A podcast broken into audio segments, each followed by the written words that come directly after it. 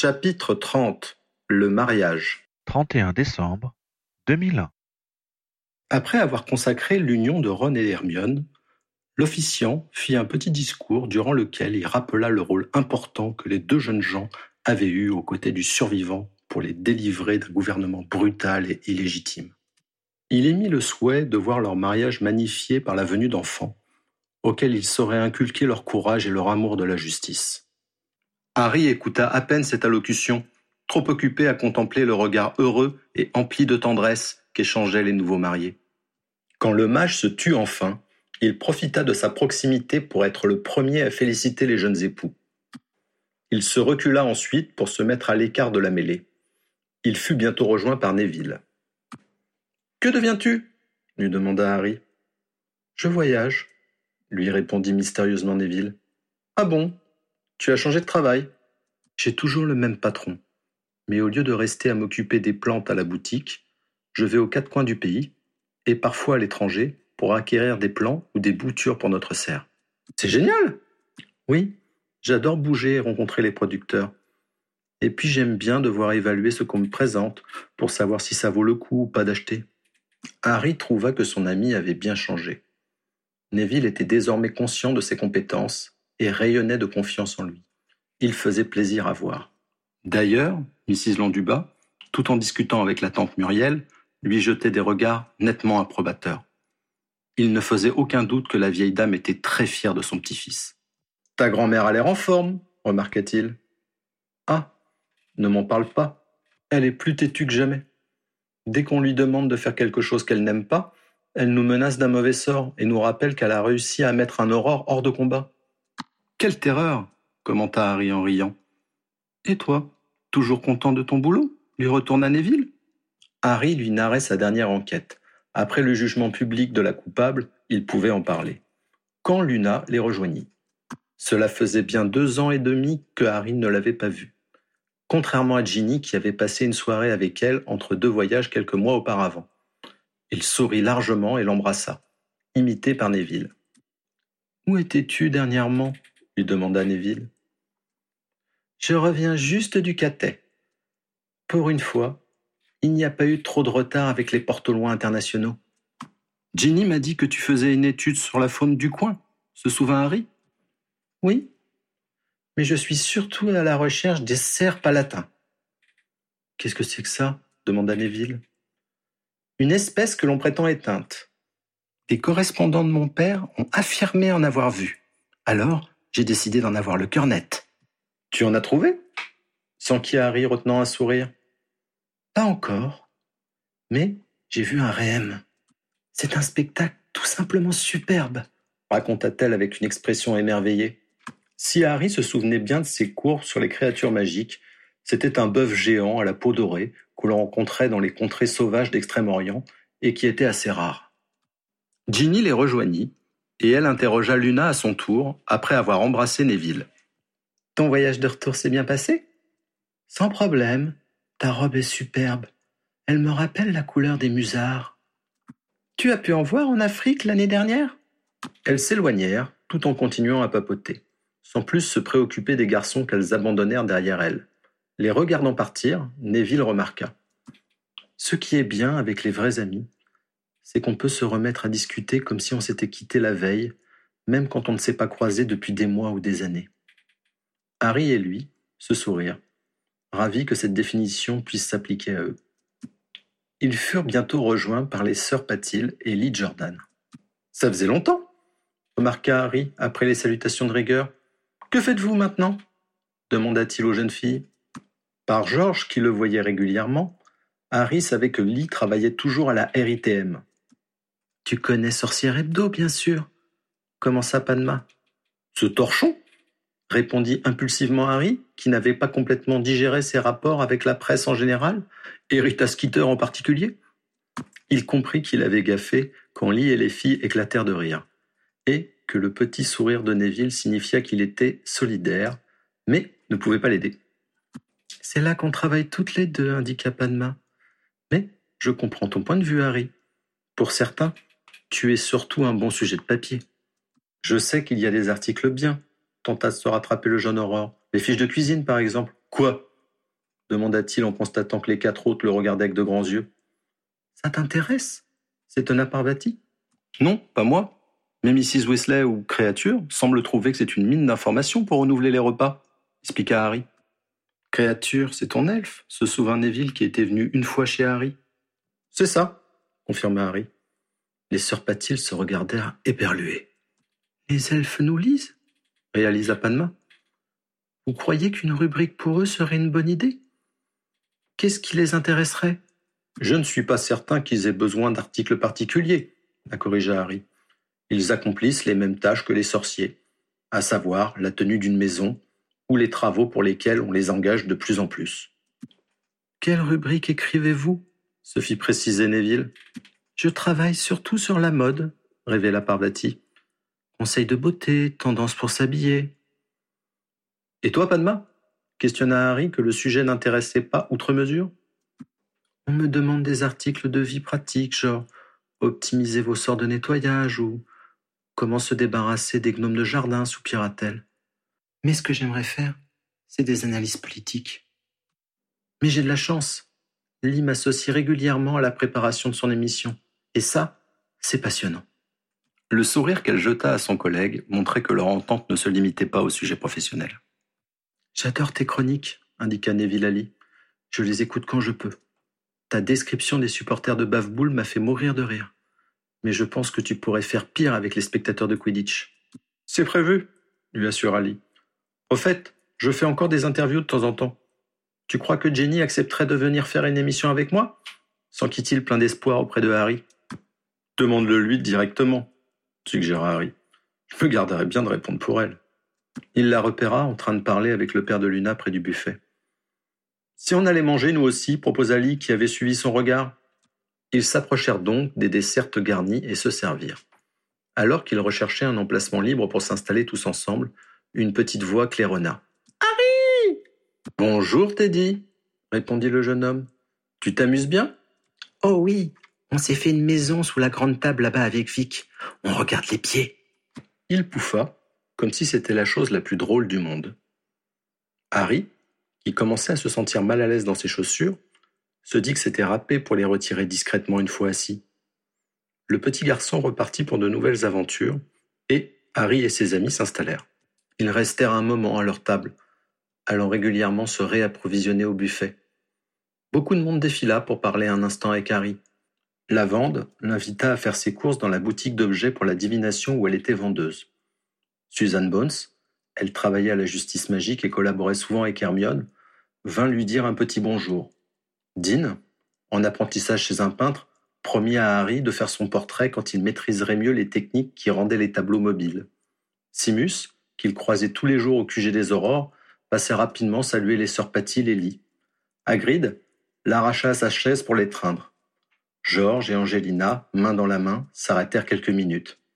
Harry vit que, dans l'ensemble, les gens ne s'offusquaient pas du couple qu'ils formaient. Ceux qui étaient assez intimes avec eux pour connaître les liens qu'il y avait eu entre Fred et Angelina étaient déjà au courant de la nouvelle situation et l'avaient acceptée, comme l'avait fait la famille Weasley.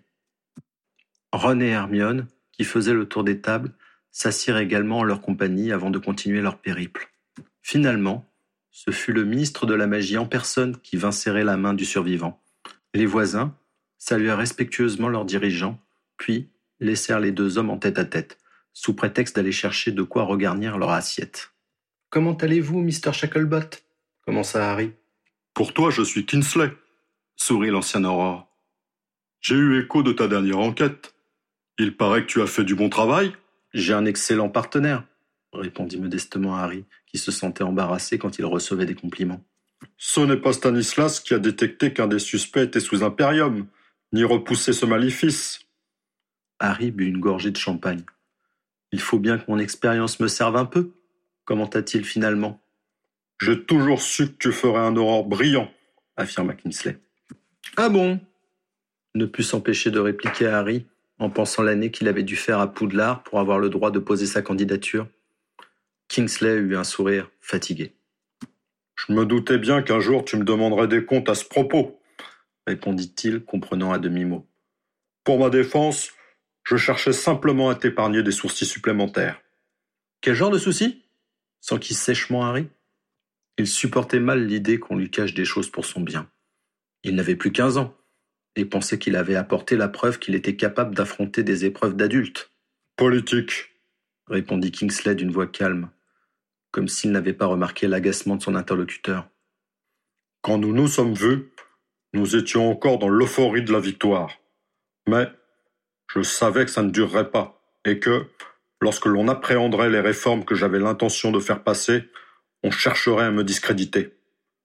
Je voulais qu'à ce moment, tu ne sois pas au ministère, Harry. Poudlard était à cet égard le lieu le plus tranquille pour toi. Pourquoi ne m'avoir pas expliqué tout cela? insista Harry. Vous pensez que je n'aurais pas compris? Non, Harry, tu n'aurais pas compris. Tu es un jeune homme extraordinaire, Harry, même si ta modestie t'empêche de le reconnaître. Tu m'impressionnes beaucoup, et j'avoue que je n'ai pas eu le courage de t'exposer mes raisons. Je peux le faire aujourd'hui, parce que je sais ce que je t'ai évité, et je suis content de l'avoir fait. Non, tu n'aurais pas compris à quel point la bataille politique serait violente, et à quel point tous les coups seraient permis. Le bureau des aurores était un panier de crabes, avec des collaborateurs du gouvernement des ténèbres à faire passer en audience disciplinaire. Cela n'a pas été facile, tu sais. Même les bons éléments n'ont pas tous apprécié que je radie leurs collègues pour avoir obéi aux ordres. Certaines tensions subsistent encore. Harry ouvrit de grands yeux. Il avait remarqué que certains ne lui adressaient jamais la parole et avait cru qu'ils étaient gênés par son auréole de survivant. Était-ce pour des raisons plus politiques? Y avait-il dans son bureau des mésententes dont il n'était pas conscient? En y réfléchissant, il réalisa qu'il fréquentait toujours les mêmes, les jeunes qui étaient entrés, comme lui, juste après la guerre, ceux qui avaient fait partie de l'AD, ceux avec qui il jouait au Quidditch et à peine une poignée d'autres. C'est Pritchard qui se chargeait de s'entretenir avec les plus anciens aurores quand il avait besoin d'un renseignement. Le faisait-il volontairement, dans le but de le protéger lui aussi? Tant que ma nomination n'était pas confirmée, continua Kingsley, ceux qui se déclaraient de mon côté ont subi de fortes pressions. Il n'était pas souhaitable que tu commences dans de telles conditions. En outre, tu es quelqu'un de loyal, et tu aurais cru qu'il était de ton devoir de monter au front pour me soutenir. Connaissant ce que cela t'aurait coûté, je voulais t'éviter d'avoir à le faire je n'étais pas favorable non plus à ce que tu t'exhibes avec moi pendant les vacances de Noël. Mais toute mon équipe a insisté, Hermione en tête. J'ai dû choisir entre toi et toutes les réformes que j'espérais faire passer. Tu sais quelle a été ma décision. Vous avez bien fait, rappela Harry. Et ce n'était pas votre faute. C'était à cause de l'article de Rita Skeeter. La partie émergée de l'iceberg, lui révéla Kingsley. La bataille la plus rude s'est faite dans les couloirs du ministère. Même si tu m'en veux, je ne regretterai jamais de t'avoir envoyé à Poudlard durant cette période. Harry considéra les traits fatigués de Shacklebot. Les rares fois qu'il avait croisé, il avait pensé que l'ancienne Aurore travaillait trop et avait des heures de sommeil en retard. Mais il s'était trompé. C'était la tension qui avait ainsi marqué son visage. Il se dit que Kingsley avait peut-être eu raison Bien sûr que s'il avait été conscient de tout ceci, il aurait cherché à aider encore davantage celui qui l'avait soutenu depuis ses quinze ans. Mais cela lui aurait coûté une autre bataille, alors qu'il n'était pas totalement remis de la précédente. Je suis content que vous ayez gagné, dit Harry un peu maladroitement, ne sachant comment exprimer les sentiments complexes qu'il ressentait. Moi aussi, sourit Kingsley. Et je suis heureux de voir que tu aimes le métier qui est désormais le tien. Il y eut une agitation au niveau de la porte du palais des glaces qui les abritait. Glissant dans les airs, arrivait une grande pièce montée de laquelle s'échappaient des étincelles multicolores. Sous les applaudissements, le gâteau se posa sur le buffet devant Ron et Hermione. Les mariés parcoururent la salle des yeux, et Harry dit d'un ton résigné Ça va être à moi. Il abandonna Kixley pour se diriger vers les mariés. Chers amis, commença Hermione, Merci à tous d'être venus partager ce jour de joie avec nous. Nous sommes très heureux que vous soyez à nos côtés et nous espérons que vous passez également un bon moment. Avant de déguster le dessert, je laisse la place à Harry qui a tenu à dire quelques mots. Le jeune Aurore trouva que c'était une façon très personnelle d'interpréter comment les choses s'étaient déroulées, mais il devait s'en prendre qu'à lui-même, d'après Ginny qui lui avait fait remarquer. Tu n'avais qu'à être plus ferme et dire que tu ne voulais pas faire de discours. Bref, tout était de sa faute. Il s'efforça donc de faire contre mauvaise fortune bon cœur. Il alla se placer à côté de ses amis et commença. Comme le disait Dumbledore, qui avait plus d'éloquence que moi, Le dessert est servi. Bon appétit. Et il fit mine de repartir à sa table. Après une seconde de flottement, l'assistance éclata de rire. Puis, les plus jeunes, ceux qui avaient été à Poudlard avec Harry, se mirent à siffler et l'enjoignirent à continuer. Harry Harry scandèrent-ils. Harry revint vers les mariés. Constatant avec plaisir que Ron avait les oreilles rouges, preuve qu'il avait marché durant une seconde, Hermione leva les yeux au ciel. Il leur fit un petit sourire, puis se tourna de nouveau vers les invités et se lança pour de bon.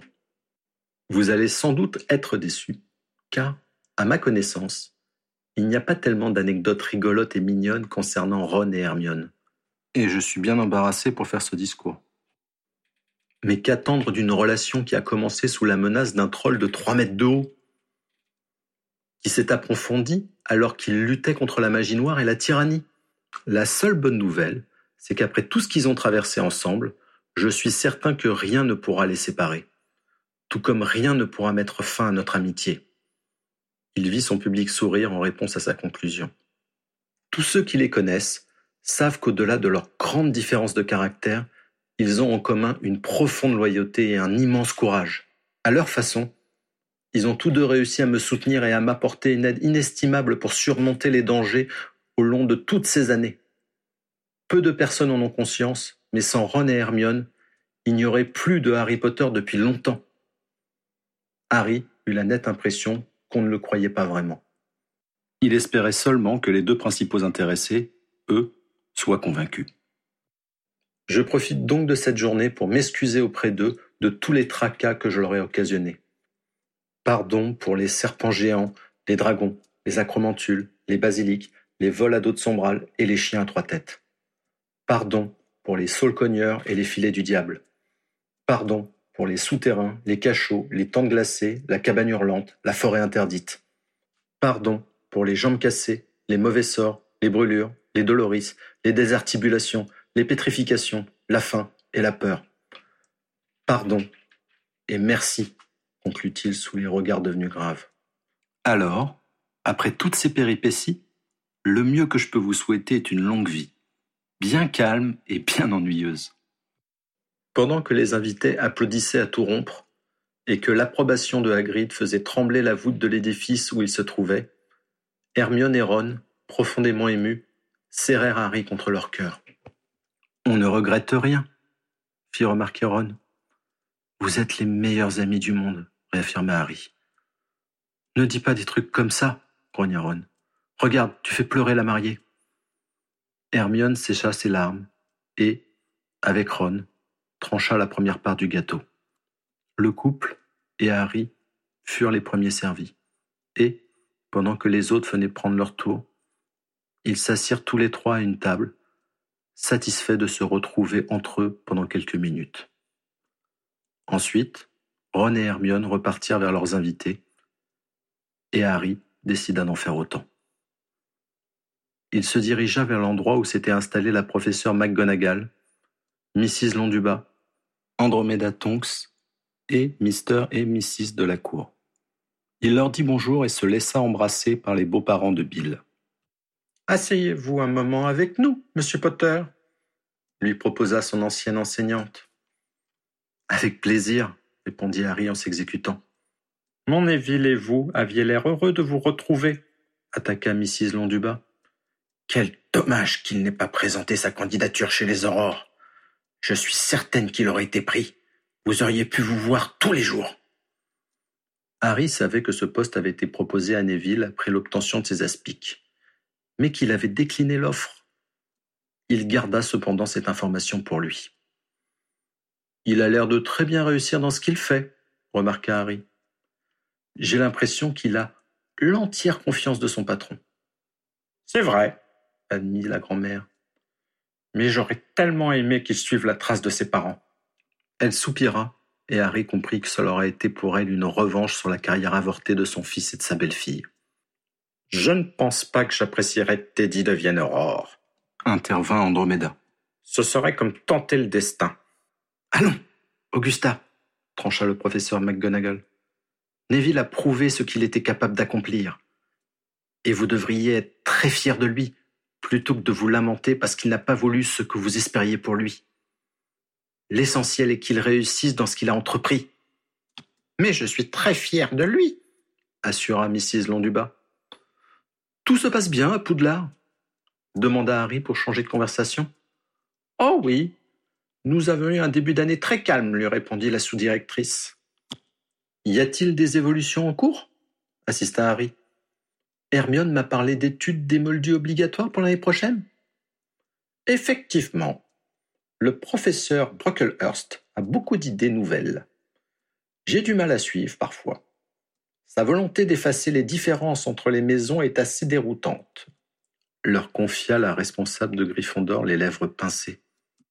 Un jour, le professeur Dumbledore m'a avoué qu'il pensait qu'on répartissait les élèves trop tôt, lui indiqua Harry. J'en déduis qu'il ne se serait pas opposé aux initiatives de son successeur en ce sens. Vraiment? s'étonna la professeure McGonagall. Comment ça se passe pour le petit Dolohov? s'enquilla Harry se souvenant des ennuis qu'avait eu le jeune garçon lors de sa première année. Dolohov? releva Andromeda d'une voix glacée. Son neveu, précisa vivement Harry, sachant à qui elle pensait. Il a été réparti à Gryffondor, et certains de ses condisciples lui reprochent les actes de son oncle. Andromeda hocha la tête, plus au fait que n'importe qui à cette table de la difficulté de se démarquer des horreurs exécutées par les membres de sa famille. Cela n'a pas été facile, admit McGonagall. Je crains qu'il n'ait jamais de lien très chaleureux avec ceux de sa classe. J'ai fait de mon mieux pour dissuader mes élèves de l'ennuyer. Mais je ne pouvais pas les obliger à s'amuser avec lui. Par contre, nous l'avons fait travailler avec d'autres maisons. Et il a désormais des amis parmi eux. Comme il a eu de bonnes notes en vol l'année dernière, je l'ai persuadé de se présenter cette année comme batteur, et il a obtenu le poste. Les Gryffondor commencent enfin à admettre qu'il est l'un des leurs. D'autres élèves ayant des noms de triste mémoire ont-ils été intégrés à Poudlard depuis? demanda le jeune Aurore. Oui, et à mon grand regret, je dois reconnaître que c'est ma maison qui pose le plus de problèmes avec eux. La rivalité Gryffondor-Serpentard a atteint de tels sommets il y a quelques années qu'il est difficile de passer outre aujourd'hui. Harry se sentit un peu gêné, persuadé que l'animosité entre lui et Malfoy y était pour quelque chose. La volonté du nouveau directeur de mettre fin à ces rivalités est louable, commenta Andromeda. Dans quelle maison étiez-vous? L'interrogea Harry qui n'avait jamais eu l'occasion de lui demander. Serre d'aigle, répondit-elle. Cela n'a pas posé de problème, car c'est une répartition acceptable dans une famille de serpentards, et les serres d'aigle accueillent toute personne qui aime le savoir pour lui-même. Et votre mari? Qui Harry? Ted était Gryffondor et Dora Poufsouffle, le renseigna-t-elle. Teddy aura un choix très ouvert. Harry et elle échangèrent un sourire. Ni l'un ni l'autre n'avaient de préjugés concernant la maison que Teddy intégrerait. Avez-vous un système de maison à Beaubaton demanda Mrs. Londubat de la cour. Deux loges, la roseraie et la chapelle, leur apprit M. de la cour. Comment êtes-vous répartis? questionna Harry. Tous les nouveaux élèves prennent une médaille et un signe apparaît dessus pour indiquer la loge à laquelle ils appartiennent, expliqua Mrs. Delacour. C'est en fonction de notre polarité magique, à majorité air ou terre. Fleur et moi sommes chapelle, tandis que Victor et Gabriel sont roseraie. Retrouve-t-on chez vous l'esprit de compétition qui caractérise Poudlard? interrogea Andromeda. Non, plus maintenant, répondit Apolline. À l'origine, deux enseignements très différents. L'un oriental et l'autre occidentale était dispensée à Beaubaton, et les élèves ne se mélangeaient pas. Ces savoirs sont actuellement transmis, l'un en France et l'autre au Caravansérail, qui se trouve en Afrique du Nord. À Beaubaton, nous sommes regroupés par niveau, indépendamment de notre loge. Une musique s'éleva, et ils virent et Hermione donner l'exemple en étreignant la piste de danse. Mister de la Cour se leva et invita sa femme. Harry hésita un moment, mais n'osa faire de proposition ni à sa professeure de métamorphose, ni à la grand-mère de Neville. Il tendit donc la main vers Andromeda, qui parut surprise, mais qui accepta. Elle s'avéra bonne danseuse et en profita pour lui donner quelques conseils en la matière. À la fin du morceau, Harry chercha Jenny du regard, mais avant qu'il ne puisse intervenir, elle était passée des bras de Charlie à ceux du père de Luna. Il s'apprêtait à regagner sa chaise quand une voix douce et un peu zésaillante demanda Dans Harry? Bien sûr, Gabrielle. À 16 ans, elle était devenue une belle jeune fille, aussi séduisante que sa sœur. Elle évoluait très bien sur la piste, et Harry s'efforça de mettre à profit la leçon que lui avait donnée sa précédente cavalière. Il invita ensuite Angelina, Suzanne, Parvati, Padma et Mrs. Weasley. À un moment, les pieds de Harry refusèrent d'endurer plus longtemps leur martyr et intimèrent à leur propriétaire l'ordre de faire quelque chose. Harry effectua donc une retraite tactique dans la maison et se réfugia dans le salon. Une fois les instruments de torture retirés, il lança un sort de guérison sur ses ampoules, puis prit une de ses chaussures à la main, en se demandant quel sortilège pourrait la rendre plus confortable, sans pour autant se retrouver avec des péniches aux pieds. C'est le moment que choisirent Mr. et Mrs. Granger pour rentrer dans la pièce. Oh, excusez-nous, s'exclama la mère d'Hermione. Nous avions besoin de souffler un peu. Mes pieds aussi, sourit Harry. Ne vous gênez pas pour moi, restez. Après avoir échangé un bref regard, les époux Granger s'installèrent sur le canapé, lorgnant le jeune homme avec une intensité embarrassante. Nous sommes contents de vous voir en particulier, commença la mère d'Hermione. Nous n'avons pas eu souvent l'occasion de nous parler. C'est vrai, reconnut Harry, qui les avait toujours rencontrés au sein de la famille Weasley. Nous avons été touchés par l'amitié pour notre fille qui est ressortie de votre discours, continua Mrs. Granger. Nous en savons tellement peu sur son existence parmi les sorciers. Cela nous fait plaisir de voir qu'elle a un ami proche en plus d'un amoureux. Elle est brillante, confirma Harry. Elle m'a été d'une aide inestimable et m'a sauvé la vie à plusieurs reprises. Tous ceux qui nous parlent nous félicitent d'avoir une fille aussi extraordinaire, commenta Mrs. Granger d'une voix un peu amère. Il semble que nous soyons les seuls à ne pas savoir exactement ce qu'elle a fait. Harry se sentit très mal à l'aise. Il espéra que les Granger n'attendaient pas de lui qu'il révèle ce qu'Hermione n'avait pas voulu leur dire. Je pense qu'elle cherche à vous protéger, avança-t-il maladroitement. Justement, répliqua avec force Mrs. Granger, comme si elle s'était trop longtemps retenue. Depuis quand les enfants doivent-ils préserver leurs parents? C'est nous qui aurions dû la défendre. Vous n'êtes pas sorcier, expliqua Harry. Mrs. Granger resta un instant silencieuse, et Harry se demanda s'il n'avait pas donné la pire des réponses. Je ne sais pas si cela aurait changé grand-chose, jugea enfin la mère d'Hermione. Un moment, je l'ai cru, ou j'ai voulu le croire, parce que cela nous dédouanait. Mais nous avons regardé la réalité en face, et nous pensons que nous avons perdu Hermione bien avant qu'elle aille dans votre école. Mrs. Granger se tourna vers son mari. Il n'avait pas prononcé un mot depuis le début, mais son expression montrait qu'il approuvait sans conteste ce que disait sa femme. Perdu? répéta Harry qui ne l'était pas moins. Vous savez sans doute que nous sommes dentistes, commença Mrs. Granger?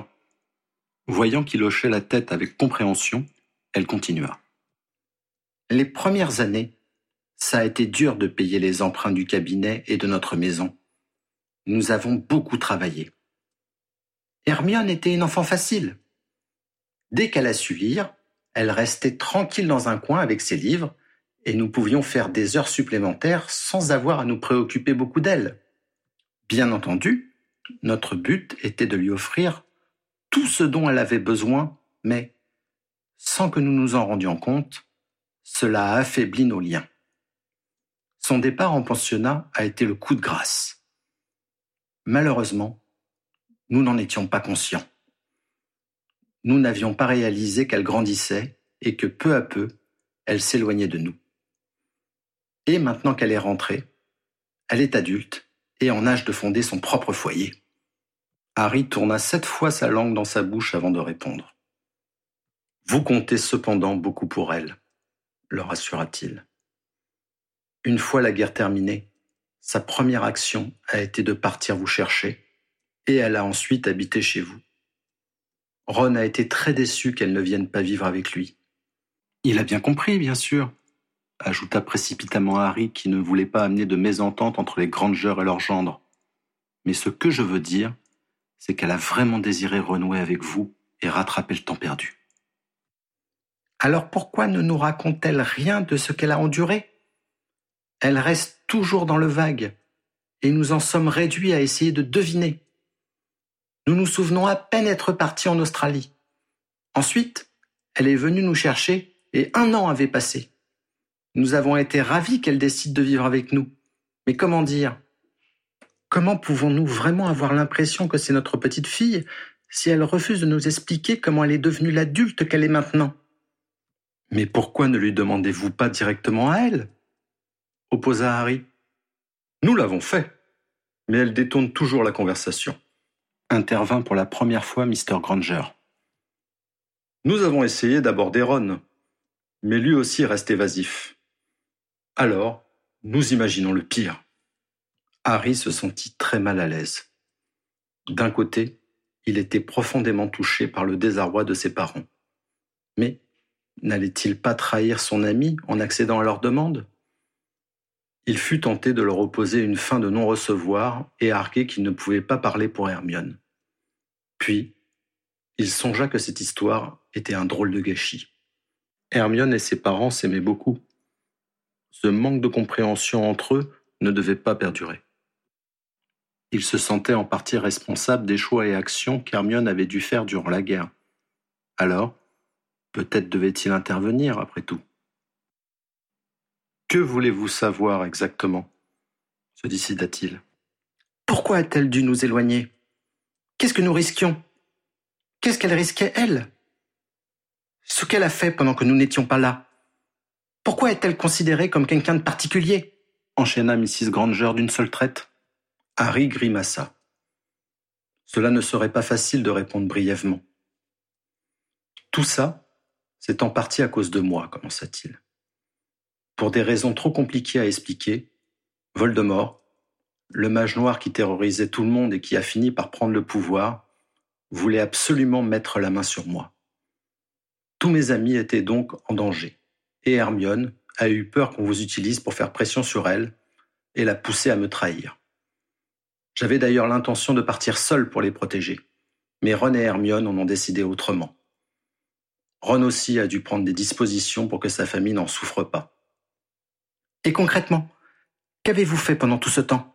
insista Mrs. Granger, comme décidée de ne pas laisser passer sa chance d'avoir enfin des réponses. On s'est beaucoup caché, expliqua Harry. On a vécu dans une maison abandonnée, puis sous une tente, ce n'est pas aussi héroïque que certains ont l'air de l'imaginer. Nous avons dû nous défendre pour ne pas être capturés, puis nous enfuir quand on nous a finalement mis la main dessus. Heureusement pour nous tous, Hermione est très douée pour les sorts de protection et de dissimulation. Il pensait qu'il en avait assez dit, mais les Grangers le regardaient comme s'ils attendaient autre chose. Harry soupira. Des fois ça a chauffé, admit-il on nous a lancé des maléfices mortels.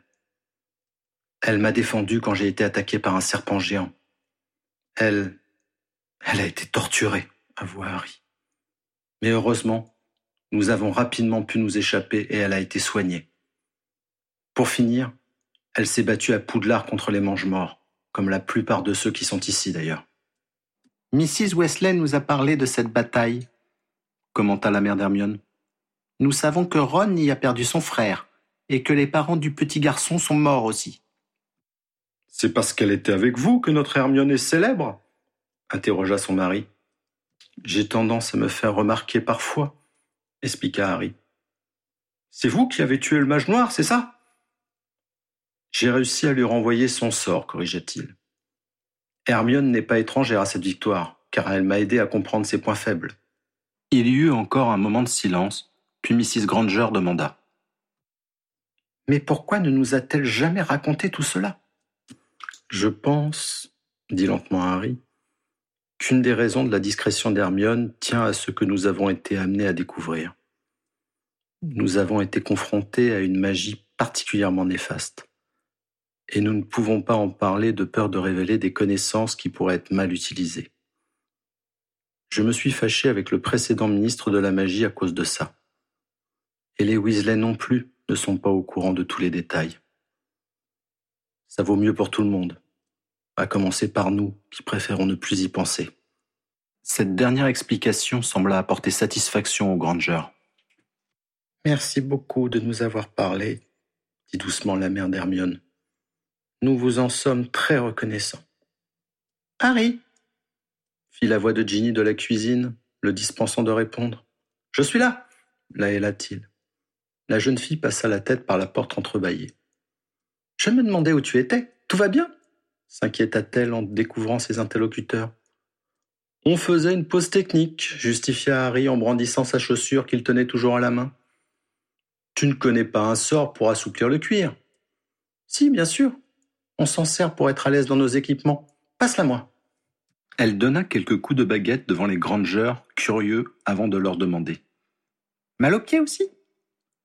Un peu étourdi par tout ce monde que nous ne connaissons pas, sourit Mrs. Granger. Il fallait le dire, s'exclama Ginny. Venez avec moi. Je vais vous présenter à la professeure McGonagall. Je pense qu'elle meurt d'envie de vous expliquer à quel point Hermione était une étudiante modèle, toujours en avance sur le programme. Je suis certaine qu'elle la cite en exemple à ses élèves qui rendent leurs devoirs en retard.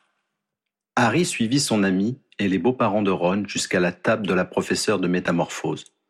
Puis, profita d'avoir Ginny sous la main, et moins mal aux pieds, pour l'entraîner sur la piste de danse. À la fin du morceau, Georges invita toute l'assemblée à assister à un spectacle de feu boom en l'honneur des nouveaux mariés. Il y eut un peu d'animation le temps que tout le monde retrouve sa cape pour affronter le froid qui régnait en dehors du palais des glaces. Cela commença de façon assez classique, en gerbes colorées. Mais, peu à peu, les traînées lumineuses s'agencèrent pour former des configurations plus précises des bouquets de roses, des angelots joufflus, des petits cœurs, puis des mots apparurent. Ron, Hermione, amour, mariage. Mais non, Ron, je t'assure, Hermione. Ensuite vinrent des scénettes stylisées. Le fameux troll que Harry avait déjà évoqué.